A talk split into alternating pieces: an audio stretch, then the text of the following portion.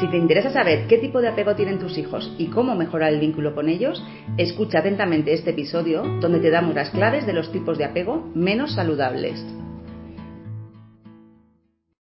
Bienvenidos al podcast de Tejiendo Redes. Somos Vanessa Bertomeu y Almudena Campo, un lugar donde tejer redes con uno mismo y con los demás. Nos puedes encontrar en bptejiendoredes.com. Hola, bienvenidos a la nueva temporada de Tejiendo Redes eh, del podcast. Nos ha llevado solo casi un año, o por ahí, ¿verdad, Vane? No, hacemos un año.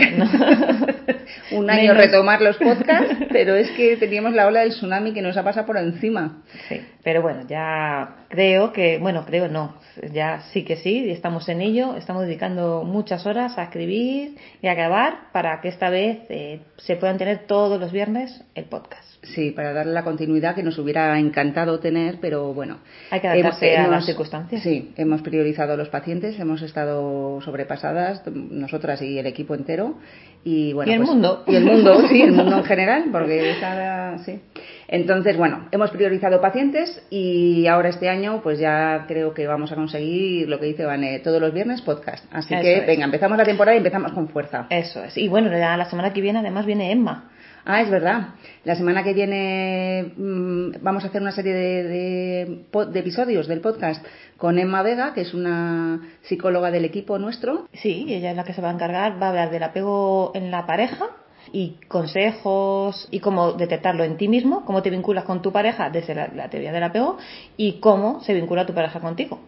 Así que van a ser unos episodios muy interesantes. Y con tips para trabajarse, ¿no? Eso. De según el tipo de apego que tengas tú y tu pareja. Eso es. Pero bueno, vamos a seguir nosotros con los niños, que ya lo teníamos del, curso pasado, que hablamos sobre el apego, los distintos tipos de apego, qué significa el apego. Y hoy nos vamos a meter más en harina, ¿no? Sí, habíamos eh, en el pasado hablamos de los tipos de, o sea, perdón, que de lo, que es el apego y del apego seguro. Sí. Y habíamos dicho que dejábamos para la semana siguiente, que solo ha sido un año, casi, o casi, los distintos tipos de apego, los menos saludables, ¿vale? Que serían el apego inseguro ansioso, el apego inseguro evitativo y el apego desorganizado. Mm, para cortarlo vamos a decir apego ansioso, el evitativo y el desorganizado. Eso es. Bueno, pues arrancamos. Cuando hablamos del estilo de apego, nos referimos a un conjunto de rasgos y tendencias de conducta que son reflejo de nuestras estrategias de regulación emocional. En los niños, estas estrategias son las que hacen para adaptarse a algún tipo de malestar que tienen a la separación de sus figuras de apego, sus cuidadores, o, cuando se quejan. Es decir, es la estrategia que tienen de regulación cuando tienen y empiezan a sentir esa angustia. Empezamos por el, apego inseguro. El, bueno, realmente se llama apego inseguro ansioso ambivalente. Vamos a llamarle apego, eh, apego ansioso. ¿vale? Bueno, pues en este tipo de apego, las figuras de referencia, los cuidadores, que suelen ser normalmente el padre y la madre, siempre están preocupados, por lo que es muy difícil que el niño se sienta seguro al vivir determinadas situaciones eh, que, son constantes y mantenidas en el tiempo y en el espacio. Y son estresantes por parte de al menos de uno de las dos figuras de referencia, de uno de los padres. Entonces, para el niño es difícil explorar y equivocarse y, por lo tanto, esto merma su autoestima. Y, por otro lado, los padres no saben poner límites y normas claras porque no están seguros de lo que hacen. Es decir, a veces están nerviosos, a veces están eh, abiertos a recibir o a dar, pero otras veces no están disponibles, pero otras veces, bueno. Bueno, y cuando ponen un límite, pues como no están ni, ni siquiera seguros de que ese límite lo están haciendo bien, pues se les, huele, ¿no? Esa inseguridad. Sí. Entonces, en el apego inseguro, la madre está más atenta a sus necesidades y emociones que a las del bebé.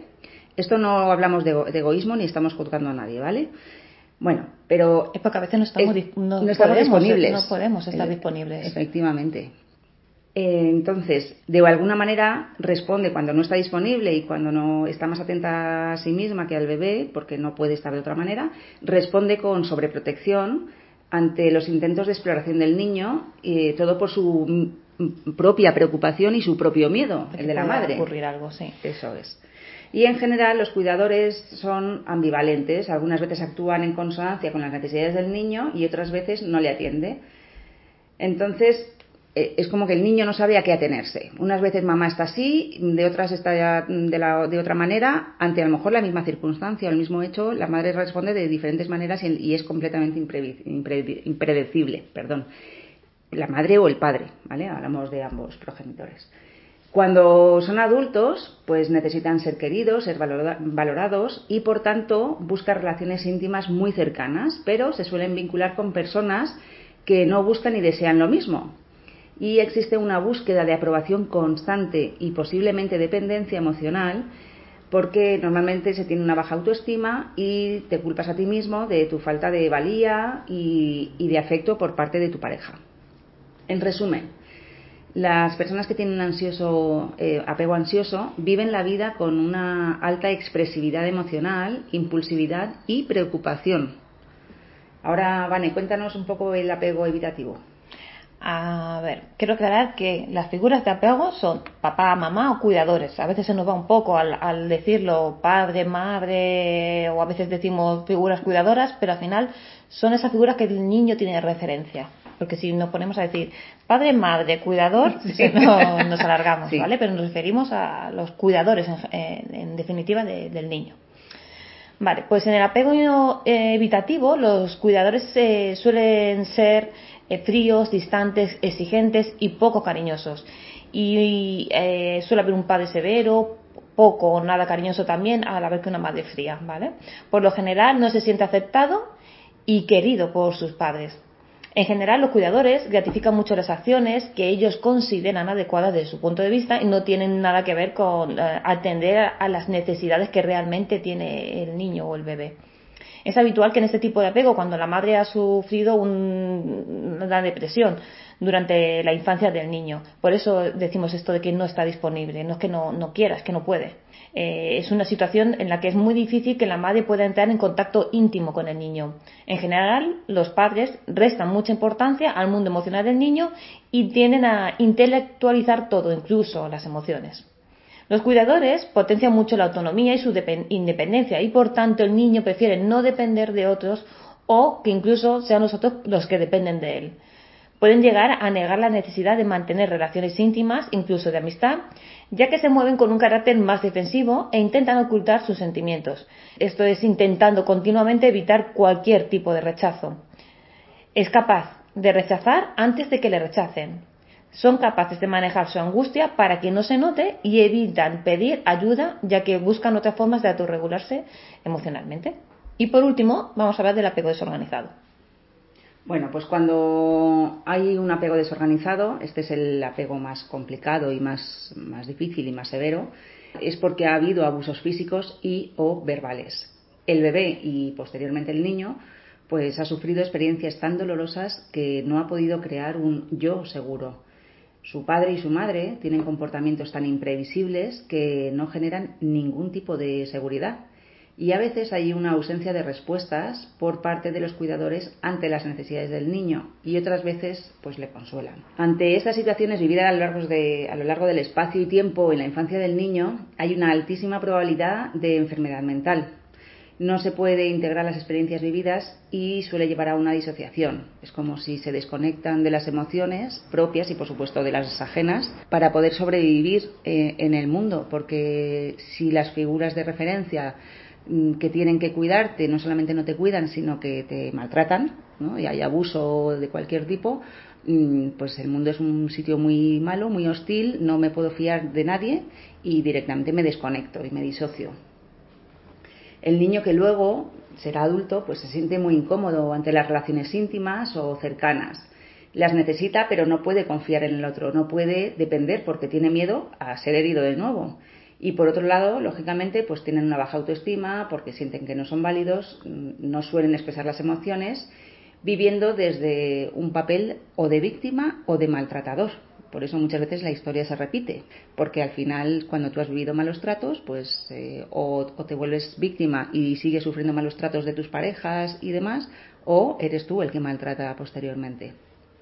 Vale, pues una vez aquí vamos a hacer un resumen de cómo son las conductas parentales y el tipo de apego que generan. En el apego seguro, los padres responden de forma rápida y sensible. En el apego ansioso son padres incoherentemente disponibles, sensibles y perceptivos, tratan de conectar con el bebé, con el niño, pero no lo consiguen y llegan a ser intrusivos emocionalmente. En el apego evitativo, los padres tampoco están disponibles, no perciben cuáles son las necesidades del bebé reales y por tanto no pueden satisfacerlas. Hay una gran distancia emocional con su hijo e incluso rechazo. Y por último, en el apego desorganizado, los padres son una fuente de terror para el bebé. Son conductas agresivas y desorientadas, llegando a atemorizar y desorientarle.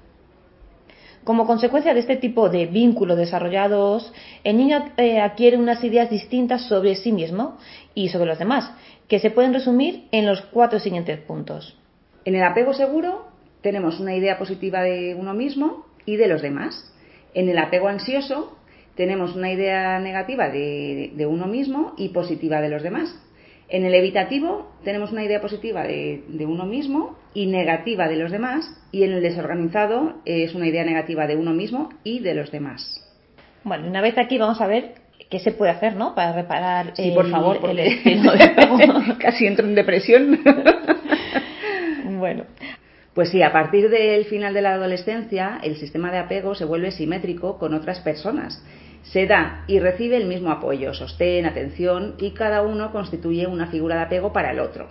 Esto es por, lo que toma tanta relevancia los iguales, ¿no? los amigos y el grupo. Y es que en las relaciones adultas hay diferencias entre las relaciones de amistad y las amorosas, que al cabo del tiempo son figuras de apego principales. Ya dejan de ser los cuidadores, ya empezamos a los amigos. Eso es. Mm. Sí, luego hay otra parte importante que es la parte del dar y recibir entre padres e hijos, porque la relación entre padres e hijos es la única, es el único tipo de relación en el que una parte da y otra recibe. Es decir, los padres dan y los hijos reciben.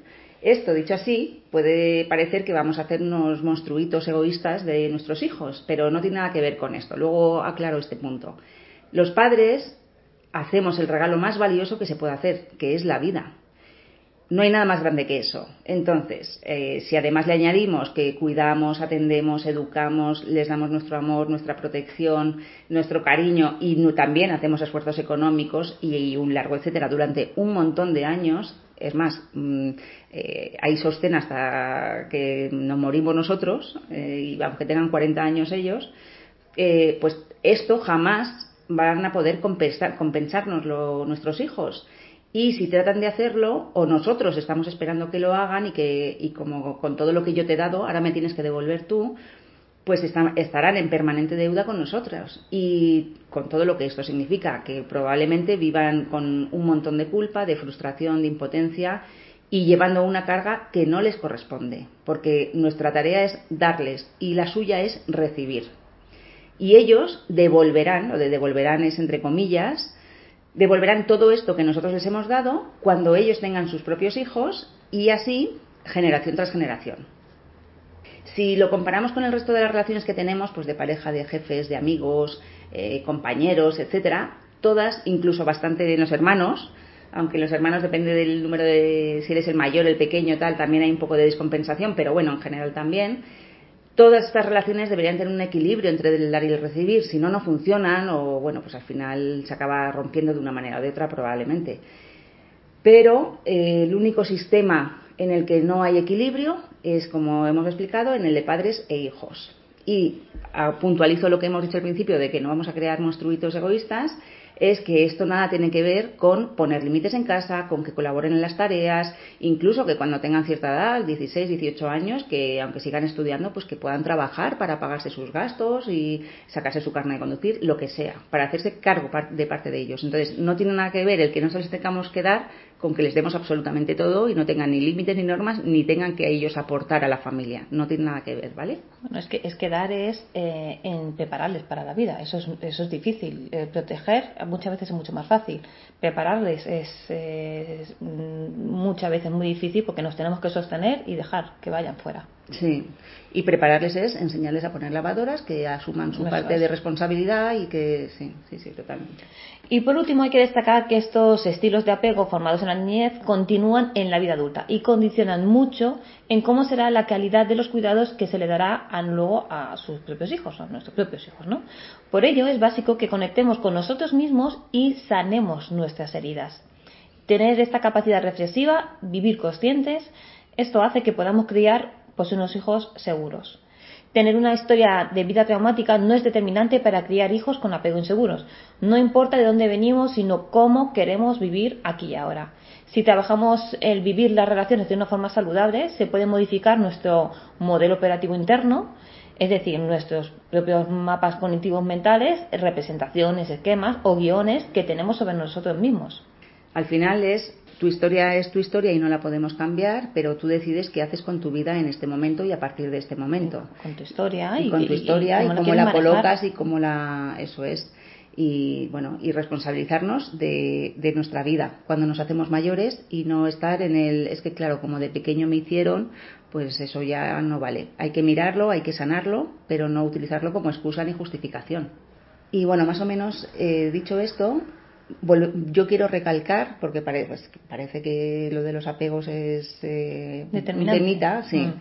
Quiero recalcar, sobre todo porque te puedes sentir culpable al escuchar este audio, este podcast, porque te vas a reconocer probablemente en alguno de los estilos de apego, tanto tú como niño o niña, como eh, probable padre que te, se esté relacionando de esa manera. Entonces, decir que tratar de ser padres mm, que se vinculan con el apego seguro con nuestros hijos es absolutamente imposible. Podemos estar eh, mucho tiempo o intentando la mayor parte del tiempo mm, vincularnos desde el apego seguro, pero mm. es inevitable no, no, poner algo de, nuestra, herida, de nuestra herida, efectivamente, y, no relacionarnos de una manera menos saludable, porque, porque somos personas, nos mueven cosas y, y entonces no siempre estamos disponibles, no siempre estamos disponibles de una manera adecuada, en fin. Que... Claro, pero eso, eso es lo que comentaba, ¿no? Que eh, ni eso ni, ni el decir, bueno, pues como yo tengo este tema por mi familia, pues yo soy así. No, eso tampoco es. Eso es tampoco. ser consciente, vivir consciente, intentar mejorar.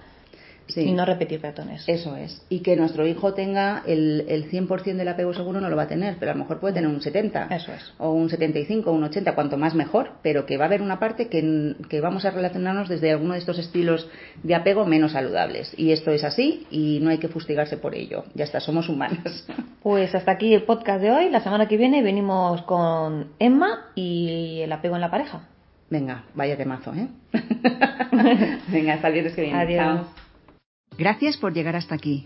Esperamos que te haya sido útil y si te ha gustado, por favor no olvides compartirlo con tu familia y amigos y en tus redes sociales. Nos vemos en el siguiente episodio.